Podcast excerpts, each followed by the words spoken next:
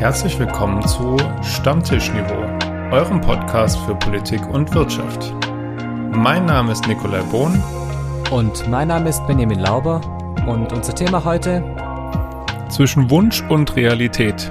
Wen treffen die Sanktionen gegen Russland? Moin Lauber. Grüß Gott Bohn. Ich bin schon ganz nervös. Das ist Folge 39. Ich, ich bin schon voll im Jubiläumsfieber irgendwie. Die ganze Woche bist du schon im Jubiläumsfieber. Ja. Man kriegt dich hier kaum irgendwie zu einem anderen Gespräch. Ich, ich will tatsächlich am Anfang äh, gleich mal starten mit unserem Aufruf, den wir jetzt auch ähm, mehrfach auf Instagram schon getan haben. Also wir würden gerne zum ersten Mal in der Folge auch äh, ein bisschen euch mit einfließen lassen. Also wenn ihr Lust äh, habt, äh, dabei zu sein, in welcher Form auch immer. Ihr dürft uns gerne einfach einen kleinen Grußtext schreiben zum Jubiläum. Ähm, wir nehmen auch sehr gerne Sprachnachrichten äh, entgegen über unsere E-Mail-Adresse. Stammtischniveau at gmail.com. Das kam mir so unerwartet, ne, dass du das jetzt schon sagen musst. Ja, aber ich finde, ich habe es äh, bravourös gemeistert. Selbstverständlich, so wie du nachher bei der Redewendung der Woche wieder versagen wirst. Ähm, oder äh, schickt uns auch gerne einfach ein Bild zu. Wir freuen uns auf, euer, äh, auf eure Rückmeldung und euren Input. Äh, es ist auch die 40. Folge, von daher ein zweifaches Jubiläum. Es ist äh, ein Jahr und die 40. Folge und im Schwäbischen wird man ja bei 40 gescheit. Hm, das halte ich bei uns beiden immer noch für ein Gerücht, aber ich habe ja noch zehn Jahre bis dahin. Ich auch. Hm, du hattest irgendwann mal zehn Jahre bis 40. Benny, fang mal an mit dem unnützen Wissen äh, der Woche. Sehr gern. Wenn man mit dem Zug von Paris nach Peking fahren möchte, dann beträgt die Fahrzeit 194 Stunden und 12 Minuten. Das ist echt hart lang. Also ich meine, ich bin ja ein großer Zugfahrfan, aber nein. So, dann lass mich mal überlegen, wie kommen wir da jetzt rüber? Ähm, wir kommen Vom von Großen Paris ins Kleine. Ja, auch, ja, auch schön, das ist richtig. Ja, vom Großen ins Kleine, von Paris über Frankreich zu einem ehemaligen Teil Frankreichs. Ja, und einem autonomen Teil und einem ehemaligen deutschen Teil und einem ehemaligen deutschen französischen Teil. Wir, wir reden über das, über unser Lieblingsbundesland, über das wir am liebsten Witze machen, über das Saarland. Saarland ist ja so ein bisschen wie dieser eine Verwandte bei den Familienfeiern, der kommt und alle, ach stimmt, der ist Teil der Familie und wenn die Feier vorbei ist, dann vergisst man ihn wieder. Oder man kriegt gar nicht mit, dass er gegangen ist. So, oh, ach so, ach scheiße, er ist schon weg. Ah, ich habe mich gar nicht verabschiedet. Ah, okay, beim nächsten Mal vielleicht. Warum, Nick, ist das Saarland äh, in dieser Folge vertreten? Ja, das frage ich mich ehrlich gesagt auch. Ich weiß nicht, ob das überhaupt lohnt. Ähm, genauso ist die Frage, ob es sich eigentlich gelohnt hat, dass die am Ende einen eigenen Landtag gewählt haben. Aber auf jeden Fall waren letzten Sonntag, als unsere letzte Folge erschienen ist, die Landtagswahlen im Saarland. Wir sind da in der letzten Folge eigentlich gar nicht darauf eingegangen, weil. Haben es ignoriert. Wir haben es einfach ignoriert, ehrlich gesagt. Ähm, und es war ein Zweikampf im Endeffekt zwischen der SPD-Kandidatin Anke Rehlinger und dem äh, eigentlichen Amtsinhaber, der es jetzt nicht mehr ist. Wie heißt du mit Vornamen? Oh Gott, das ist mir gerade entfallen. Hans heißt du mit Nachnamen. Tobias Hans. Ähm, ja, du, du wusstest es nämlich gerade auch nicht. Doch. Natürlich wusstest du es. Das ist halt so dieser Name mit zwei Vornamen. Nein, Spaß beiseite, genau. Ähm, und es war eigentlich ziemlich überraschend, Benny, äh, wie das ausging. Also eigentlich ein Ergebnis, das in der bundesdeutschen Geschichte bei Landtagswahlen sehr, sehr selten vorkommt. Im Regelfall in Bayern. Äh, ansonsten, nur andersrum. Nur andersrum und ansonsten nicht so häufig. Die SPD hat die absolute Mehrheit geholt. Das bedeutet, sie kann allein regieren. Sie hat so viele Sitze im Landtag bekommen, dass sie keinen Koalitionspartner braucht, um eine Mehrheit zu, zu haben. Schon eine Leistung. Das ist eine Leistung, vor allem wenn man mehrere Dinge irgendwie betrachtet. Ähm, Im SPD-Sprech äh, geht natürlich nicht von einem äh, kurzzeitigen Erfolg aus, sondern natürlich auf einer langfristigen Welle, auf der man reitet seit äh, dem Gewinn der Bundestagswahl letztes Jahr. Ähm, aus CDU-Sicht sieht die Lage schon ein bisschen anders aus. Da geht man davon aus, ja, dass das ein kurzfristig regionaler Effekt ist, ähm, dass das Saarland jetzt auch letztlich jetzt nicht auf den insgesamten Bundestrend ähm, irgendwelche Auswirkungen hat, aber es ist trotzdem eine krachende Niederlage für den guten Tobias Hans, der das Amt von Annegret Annegret Graham Karen Bauer ähm, übernommen hat, als sie dann äh, CDU-Vorsitzende und auch Bundesverteidigungsministerin wurde. Und diesen Amtsbonus konnte er leider überhaupt nicht ausspielen. Konnte er nicht. Und äh, spannend ist an dieser Wahl auch noch, dass das, naja, die Sa Saarland ist eigentlich so ein Stammland der westdeutschen Linken, wenn man es genau nimmt. Mit äh, Oskar Lafontaine dort und so weiter. Also uralte, naja, uralte kann man nicht sagen, aber auf jeden Fall eine sehr lange Tradition der Linken im Saarland. Und die sind dieses Mal quasi komplett zur SPD gelaufen, die Wähler ähm, und Wählerinnen, denn die Linke ist nicht im Landtag und ich glaube mit 2,3, 2,4 Prozent sowas auch meilenweit davon weg gewesen. Auch die Grünen sind nicht reingekommen mit bittererweise 4,995 Prozent, also ganz, ganz knapp an der 5 Prozent Hürde gescheitert. Die Grünen aber im Saarland immer traditionell eher schwach und äh, auch die FDP ist nicht reingekommen in den Landtag. Die einzigen drei Parteien, die drin sind, SPD, CDU und die AfD. Die Grünen sind ja dann auch geschaltet mit 23 Stimmen. Ich bin mir sicher, dass man da auch, also würde ich jedenfalls machen, da sicherlich nochmal äh, eine erneute Auszählung äh, beantragen wird, weil alles andere wäre ja, also 23 Stimmen liegt ja, ich sag jetzt mal so mathematisch gesehen, schon noch in dem Toleranzbereich, wo man schon die ein oder anderen Stimmen äh, irgendwie falsch gezählt hat. Und äh, dementsprechend die Linke hat 10% verloren, was mhm. sicherlich auch daran lag, dass eben Oskar Lafontaine den Austritt aus seiner Partei angekündigt hat und damit eigentlich die Zentralfigur der Linken im Saarland äh, verloren gegangen ist. Ja, die, der Slogan des Bundeslandes ist ja schön, dass du da bist. Ähm, 400 Meter später ist das Schild schön, dass du da warst, weil das Land aufgehört hat. Aber man muss ganz klar sagen, für die kleinen Parteien ist da nicht viel mit schön, dass du da bist, sondern die sind da eher, laufen da unter ferner Liefen. Ob es schön ist, dass die Masken fallen jetzt am Montag, ich weiß noch nicht. Boah, irgendwie, ja, also das, das hat auf jeden Fall schon wieder Zündstoff. Ich, also ich habe zumindest für mich eine, eine ganz klare Entscheidung getroffen, wie ich damit erstmal weitermachen werde. Trotz oder vielleicht auch genau deshalb, weil ich es schon ziemlich früh hatte und mich ziemlich reingebrezelt hat. Ähm, aber ich hoffe auch einfach drauf, die dies erwischt, ähm, dass das verhältnismäßig ruhig abläuft. Mal schauen.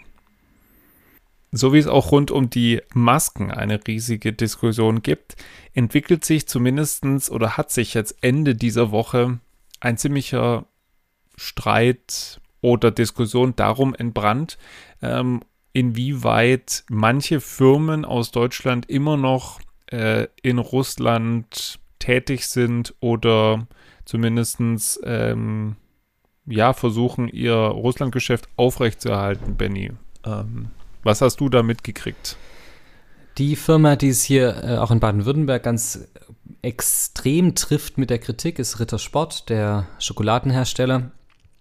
Und ähm, für Rittersport stellt sich die Situation so dar, dass eben nach dem deutschen Markt der russische Markt der zweitwichtigste Absatzmarkt ist. Und das bringt natürlich so eine Firma in Schwierigkeiten, denn auf der einen Seite wollen sie logischerweise nicht als die Bad Boys dastehen, die die Sanktionen unterwandeln. Andererseits, wenn man seinen zweitwichtigsten Absatzmarkt aufgibt, dann hat es halt massive wirtschaftliche Folgen. Und deswegen haben sie sich entschlossen, den Verkauf weiterhin offen zu halten in Russland. Sie haben jetzt allerdings veröffentlicht, dass sie ähm, die Profite, die sie aus dem Russlandgeschäft einfahren. Komplett Spenden werden an Hilfsorganisationen, die die Ukraine unterstützen. Sie behalten also quasi nur das, was die Kosten deckt, mit der Begründung, das sichert Arbeitsplätze hier, das sichert Arbeitsplätze auch in Russland. Da werden wir nachher noch drauf kommen, im Hintergrund wissen und auch in, der, in dem Meinungsteil, wie das aussieht, wie stark darf man denn eigentlich mit Sanktionen die Bevölkerung des sanktionierten Landes ähm, treffen. Ja, und ähm, haben alle in Investitionen in Russland soweit ansonsten eingestellt. Benny, die Redewendung, die dazu passt und dann auch, um dann gleich ins Hintergrundwissen äh, zu gehen, und zwar, Benny, woher kommt die Redewendung Auge um Auge, Zahn um Zahn? Aus der Bibel. Richtig. Altes Testament. Ja. Und war zu dem damaligen Zeitpunkt, oh, jetzt kann ich glänzen. Ähm, ich kann dir nicht genau sagen, aus welchem der Bücher das kommt. Allerdings oh. war es zu dem, ich glaube, eines der Bücher Mose. Richtig. Hm? Ja. Und ähm, war zu dem damaligen Zeitpunkt eine extreme, also ähm, geschichtlich gesehen, extremer Fortschritt, weil bis zu dem Zeitpunkt quasi ähm, eine Vergeltungsmaßnahme immer eskaliert hat, also immer mehr war als das, äh, die ursprüngliche Tat und jetzt sozusagen gesagt wurde, wenn dir jemand ein Auge nimmt, dann darfst du eigentlich auch nur ein Auge nehmen, sodass es nicht in eine Spirale der Gewalt reinkommt und deswegen Auge um Auge, Zahn um Zahn. Tatsächlich kommt es in, mehr, also in zwei Stellen in der Bibel vor. Ansonsten, äh, Benny, meinen herzlichen Glückwunsch dazu, dass du es diesmal wieder wirklich richtig yes. gut hingekriegt hast. Also im zweiten Buch Mose heißt es, äh, Zitat, ist weiterer Schaden entstanden, dann musst du geben, Leben für Leben, Auge für Auge, Zahn für Zahn, Hand für Hand, Fuß für Fuß, Brandmal für Brandmal, Wunde Nase für Wunde. Nase, kleiner Finger für kleiner Finger. Genau, richtig. Und ähm, was du jetzt nicht erwähnt hast, war, dass es auch dann wiederum im, im Neuen Testament vorkommt, nämlich ähm, im Matthäusevangelium. Ihr habt gehört, dass den Alten gesagt ist, Auge um Auge, Zahn um Zahn. Ich aber sage euch, leistet dem, der euch etwas Böses antut, keinen Widerstand, sondern wenn dich einer auf die rechte Wange schlägt, dann halt ihm auch die andere hin. Die Bergpredigt natürlich. Und so wie wir den Übergang vom Alten ins Neue Testament machen, machen wir jetzt den Übergang und sprechen darüber, wen eigentlich konkret die Sanktionen in Russland treffen. Wir können auch ein bisschen darüber sprechen, ob eben solche Firmen wie Rittersport sich jetzt auch den Sanktionen anschließen sollten. Um das zu diskutieren, brauchen wir Hintergrundwissen. Hintergrundwissen. Hintergrundwissen. Hintergrundwissen. Seit einem Monat gelten die westlichen Sanktionen gegen Russland, die als Reaktion auf den Einmarsch in die Ukraine verhängt wurden. Langsam werden die Folgen dieser Maßnahmen auf Politik, Wirtschaft und Gesellschaft Russlands sichtbar. Diese sind völlig unterschiedlich. Die Inflation in Russland ist bereits deutlich gestiegen. Mitte März erreichte die Teuerungsrate mit 14,53 Prozent den höchsten Stand seit November 2015. Ökonomen gehen davon aus, dass sich die Inflationsrate weiter in Richtung der 20%-Marke bewegen wird. Vor einem Monat lag der durchschnittliche Wechselkurs des Rubels noch bei 74 pro einem Dollar. Nach den Sanktionen stürzte der Kurs auf ein Rekordtief von mehr als 120 zu einem Dollar ab. Durch die Abwertung werden Importe deutlich teurer, was die Inflation noch befeuert. Nach den Ankündigungen Russlands, Gaslieferungen nur noch in Rubel zu akzeptieren, hat sich der Kurs auf 100 Rubel pro einem Dollar erholt. Die Sanktionen dürften das Bruttoinlandsprodukt wiederum in diesem Jahr um mehr als 10 Prozent einbrechen lassen. Dies führt zu einer deutlicheren Rezession als zur schlimmsten Corona-Zeit in den letzten zwei Jahren. Je nach Dauer des Krieges könnte das BIP bis zu 15 Prozent fallen. Die Inflation, der hohe Wechselkurs und das schlechte BIP wirken sich nicht nur auf die politische Elite, sondern auch und vielleicht sogar vor allem auf die russische Bevölkerung aus. Lebensmittel werden teurer, Einkäufe aus dem Ausland werden unerschwinglich, möglich ist auch, dass Arbeitsplätze abgebaut werden müssen. Es gibt aber auch andere Sanktionen, welche die Bevölkerung noch stärker treffen als Machthaber oder Millionäre. Dazu zwei Beispiele. Erstens. Die Sperrung des EU-Luftraums für russische Flugzeuge trifft nicht unbedingt Offiziere oder Agenten, sondern die russische Zivilgesellschaft mit engen Bindungen nach Europa. Sie ist am härtesten von den Luftraumsanktionen getroffen. Zweitens. Russen, die Kontakt nach Europa halten möchten, haben oft keine Chance mehr dazu. Viele europäische Länder stellen kein Visum mehr aus oder lassen niemanden ins Land, der nicht dreifach mit einem europäischen Impfstoff geimpft wurde. Sanktionen treffen nicht nur das russische Regime, sondern auch Teile der Gesellschaft. Fraglich bleibt, ob und inwieweit die EU hier künftig mehr unterscheiden kann und auch will. Meinung. Meinung. Das Thema ist ja insgesamt schon wieder so ein ziemlich harter Brocken, den wir uns heute vorgenommen haben. Ähm, und da lässt sich auch diesmal jetzt wunderbar drüber sprechen und streiten, Benny. deshalb meine Frage erstmal an dich, um das erstmal jetzt dieses Rittersport-Beispiel aufzunehmen. Bist du jetzt der Meinung, Rittersport sollte per se sich den Sanktionen anschließen und sagen, wir verkaufen nichts mehr nach Russland? Ja, zumindest vorübergehend. Und die Sanktionen sind ja auch vorübergehend. Wir sind nicht in einem jahrelangen Handelskrieg mit Russland, sondern wir sind in einer Sanktionspolitik drin wegen des Angriffskriegs in der Ukraine. Und da jetzt die Sanktionen zu umgehen bzw. nicht mitzumachen, ist wie beim Streikbrechen. Ähm, das ist kontraproduktiv und verlängert dann den Konflikt noch. Und äh, ich muss auch sagen, ich glaube nicht, dass Rittersport in der Pandemie so extrem gelitten hat, also ohne jetzt die Zahlen zu kennen, aber ich, äh, so aus dem persönlichen Umfeld, äh, haben viele während der Pandemie eine ganze Menge an Schokolade konsumiert und deswegen glaube ich nicht, das ist hier kein Unternehmen wie jetzt eine Bierbrauerei, die jetzt, wo jetzt die ganzen Umsätze eingebrochen sind. Von daher glaube ich, dass es schon auch möglich ist für Rittersport da jetzt zwei, drei Monate zu sagen, wir verkaufen nichts in Russland. Ich tue mich halt schwer damit und dazu schaffen wir ja dann gleich den Übergang. Ähm, wen, wen, wen treffen denn diese Sanktionen? Also wenn Russland jetzt sagt, wir verkaufen da nichts mehr hin. Also ich weiß jetzt nicht, welche Schokolade Putin isst, das oder Medvedev oder äh, wer auch immer. Aber wenn sozusagen der äh, zweitgrößte Absatzmarkt für Rittersport in Russland liegt und die russische Bevölkerung Rittersport liebt, was ich persönlich nachvollziehen kann, weil ich genauso viel Schokolade gegessen habe wie du in der Pandemiezeit und im Lockdown, ähm, warum dann nicht hin exportieren? Weil es eben um ein Zeichen geht, um ein Zeichen auch gegenüber der russischen Zivilbevölkerung, die ja, das haben wir ja auch in dem Podcast jetzt schon öfters besprochen, ganz anscheinend nicht ungehindert Zugang zu Informationen hat und ähm, auch der russischen, der putinschen äh, Propaganda ausgesetzt ist. Und äh, da ist es dann ein Zeichen, wenn plötzlich westliche Luxusgüter aus den Regalen verschwinden, dass vielleicht dann doch mal der eine oder andere hinterfragt, warum denn plötzlich der ganze Rest der Welt eben anderer Meinung ist vielleicht. Und das muss man ja schon auch sagen, also es geht jetzt hier nicht um ein Grundnahrungsmittel, auch wenn mich da jetzt vielleicht der eine oder die andere ähm, angehen werden. Aber Schokolade ist halt nun mal Luxus.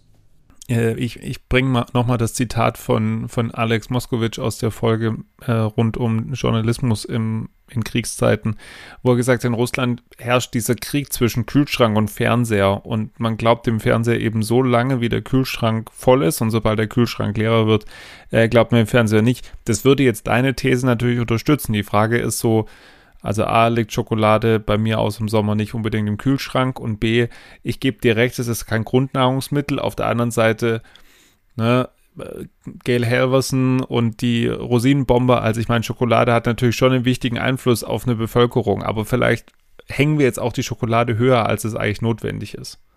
Ja, aber es ist doch genauso, denk doch zurück an die Zeit der DDR. Dieses Thema Bananen und mhm. so, ja, also das gleiche, das gleiche Grundsatzthema wenn die Bevölkerung merkt, und das, das stimme ich ihm zu, wenn, wenn die Bevölkerung merkt, wir kommen nicht mehr an Sachen ran, weil wir von außen blockiert werden, fragt man sich vielleicht irgendwann mal, warum werden wir denn von außen blockiert? Und dann kann es sein, dass man trotzdem der Meinung ist, dass die Regierung alles richtig macht und dass, dass quasi der, der Feind von außen unfaire Sanktionen auferlegt. Aber es kann halt auch sein, der eine oder die andere schaut halt doch mal in anderen Kanälen nach oder guckt mal was und kommt ins Grübeln rein. Und der Effekt, der ist vielleicht dadurch ähm, ja, zu, zu erzielen. Ich, habe ein größeres Problem bei Sanktionen, die Grundnahrungsmittel betreffen oder die, ich sage jetzt mal, auch eine medizinische Versorgung einer Bevölkerung betreffen. Das ist nochmal, finde ich, ein anderes Thema. Absolut. Ähm, von dem her haken wir mal das, das, äh, das Schokoladenthema ab. Ähm, aber ja, und ich denke auch jetzt zum Beispiel bei Fresenius Medical Care auch und, und Health Services und auch bei Bayer, da geht es wirklich dann um Medi medizinische Versorgung und man kann dann nicht den, den Russen vorwerfen, dass sie ähm, die humanitären Fluchtkorridore rund um Mariupol immer wieder äh, aufkündigen, beziehungsweise das nur nutzen, um da weiter zu beschießen, nach allem der Presselage, die man eben jetzt bei uns so wahrnimmt, äh, wenn man dann gleichzeitig sagt, ja, wir schicken euch jetzt halt keine Medikamente mehr. Die Frage ist natürlich trotzdem, wie müssen Sanktionen eben aussehen, damit sie trotzdem effektiv sind, im Sinne von, dass man halt das Regime ähm, zur, zur Aufgabe zwingt oder zum Einlenken zwingt und gleichzeitig die Bevölkerung, bei der Bevölkerung kein negatives Image aufbaut. Ja, das ist die Gretchenfrage. Hm. Und ich glaube nicht, dass es, dass es möglich ist. die westlichen Partner versuchen hier eine Doppelstrategie. Zum einen Sanktionen ganz gezielt gegen Einzelpersonen aus der Führung, aus dem auch engsten Führungskreis um Putin herum und Putin selbst.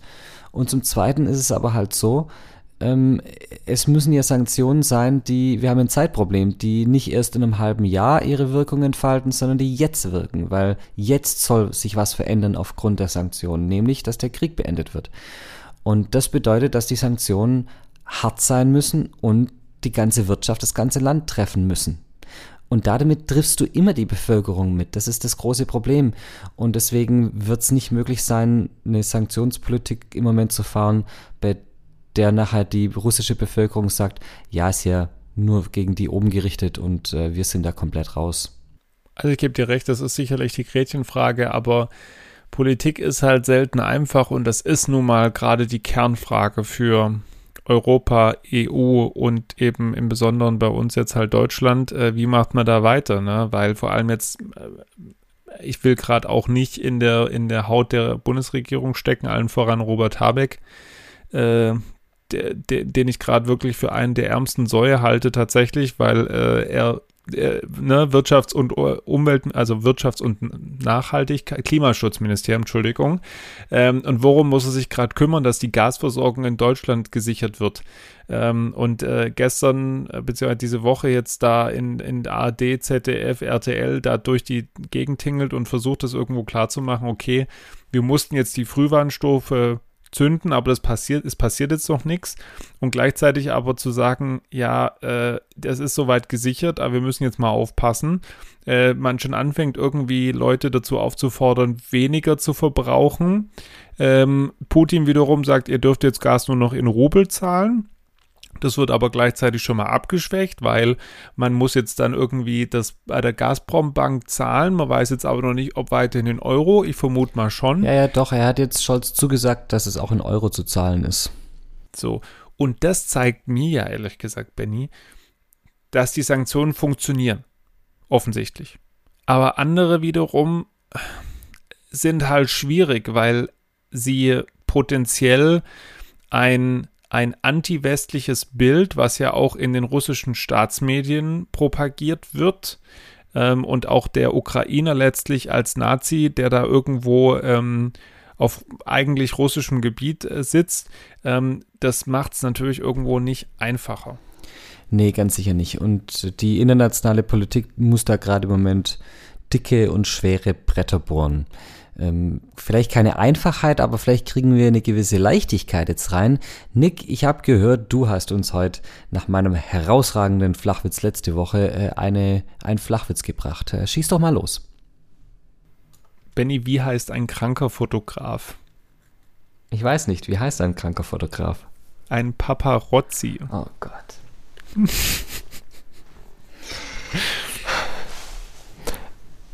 Ja. Der war auch nicht schlecht. naja.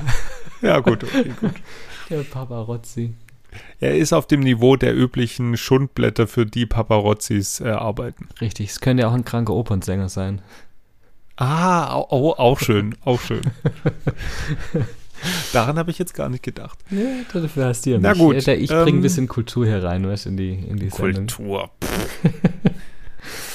Ja, auf jeden Fall äh, war es das heute und wir gehen wieder zurück auf äh, Nix-Niveau, nämlich das Stammtischniveau. Das war es bei Stammtischniveau. Richtig. Und äh, wir freuen uns natürlich über Feedback. Die E-Mail-Adresse kam ja am Anfang schon, aber gern nochmal. Stammtischniveau at gmail.com. Und ihr dürft natürlich auch gerne über die Instagram-Seite schreiben. Wie immer, ihr dürft uns auch da gern folgen.